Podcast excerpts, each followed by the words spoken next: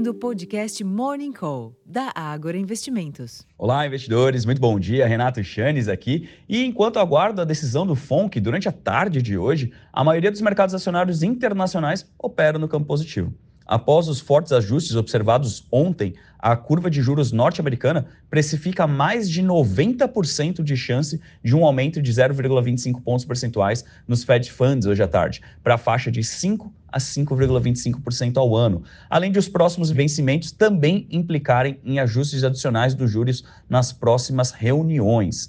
Esse melhor ambiente dos negócios nas bolsas também não necessariamente se reflete nos demais negócios uma vez que o dólar se enfraquece ante outras moedas fortes, mas os contratos futuros do petróleo operam em baixa de quase 3%, ampliando o tombo de mais de 5% que sofreram ontem, enquanto que os preços futuros do minério de ferro registraram uma madrugada negativa lá em Dalian, na China.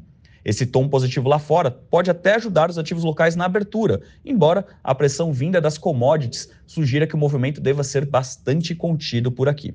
Diferentemente do FONC, a decisão do Copom só deve fazer preço amanhã e a atenção maior deve ficar no comunicado após o mercado hoje. Lembrando que na última reunião do Copom, o comitê adotou um tom bastante austero no seu comunicado pós-mercado, o que acabou provocando até uma reação bem forte no mercado no dia seguinte em queda, tá? Em termos de agenda aqui no Brasil, destaque apenas para a decisão do Comitê de Política Monetária, o Copom, a partir das seis e meia, o que nos leva ao lado corporativo. Diversas empresas divulgaram seus resultados de ontem para hoje, né? Marco Polo, Vamos, Iguatemi, RD, né, a antiga Raia do Brasil, Arezo, Vulcabras, Carrefour, enfim, uma enormidade de empresas que continuam divulgando seus números referentes ao primeiro trimestre. Então fica aqui o convite para acessar o Agora Insights. Lá vocês terão todas as informações detalhadas sobre os resultados, tá? Então aqui na abertura fica somente o comentário dos mercados. Nos Estados Unidos, o Comitê do Federal Reserve, né, o de mercado aberto, chamado FONC,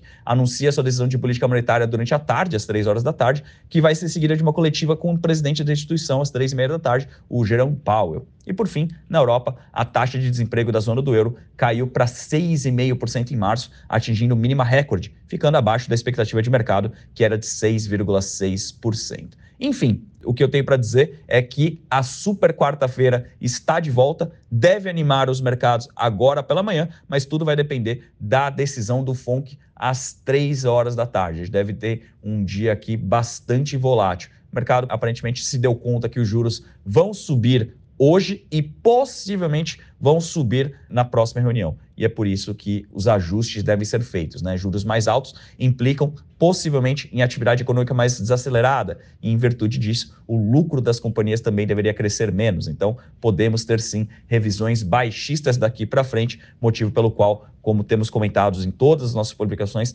temos uma visão um pouco mais cautelosa para os ativos internacionais no curto prazo. Isso não enseja uma visão negativa para médio e longo prazo, porém, no curto prazo, nós entendemos entendemos que sim, faça sentido ter algum tipo de proteção para quem quiser se expor ao mercado norte-americano. Eu vou ficando por aqui, desejando a todos uma excelente sessão, uma ótima super quarta-feira a todos e até a próxima. Tchau, tchau.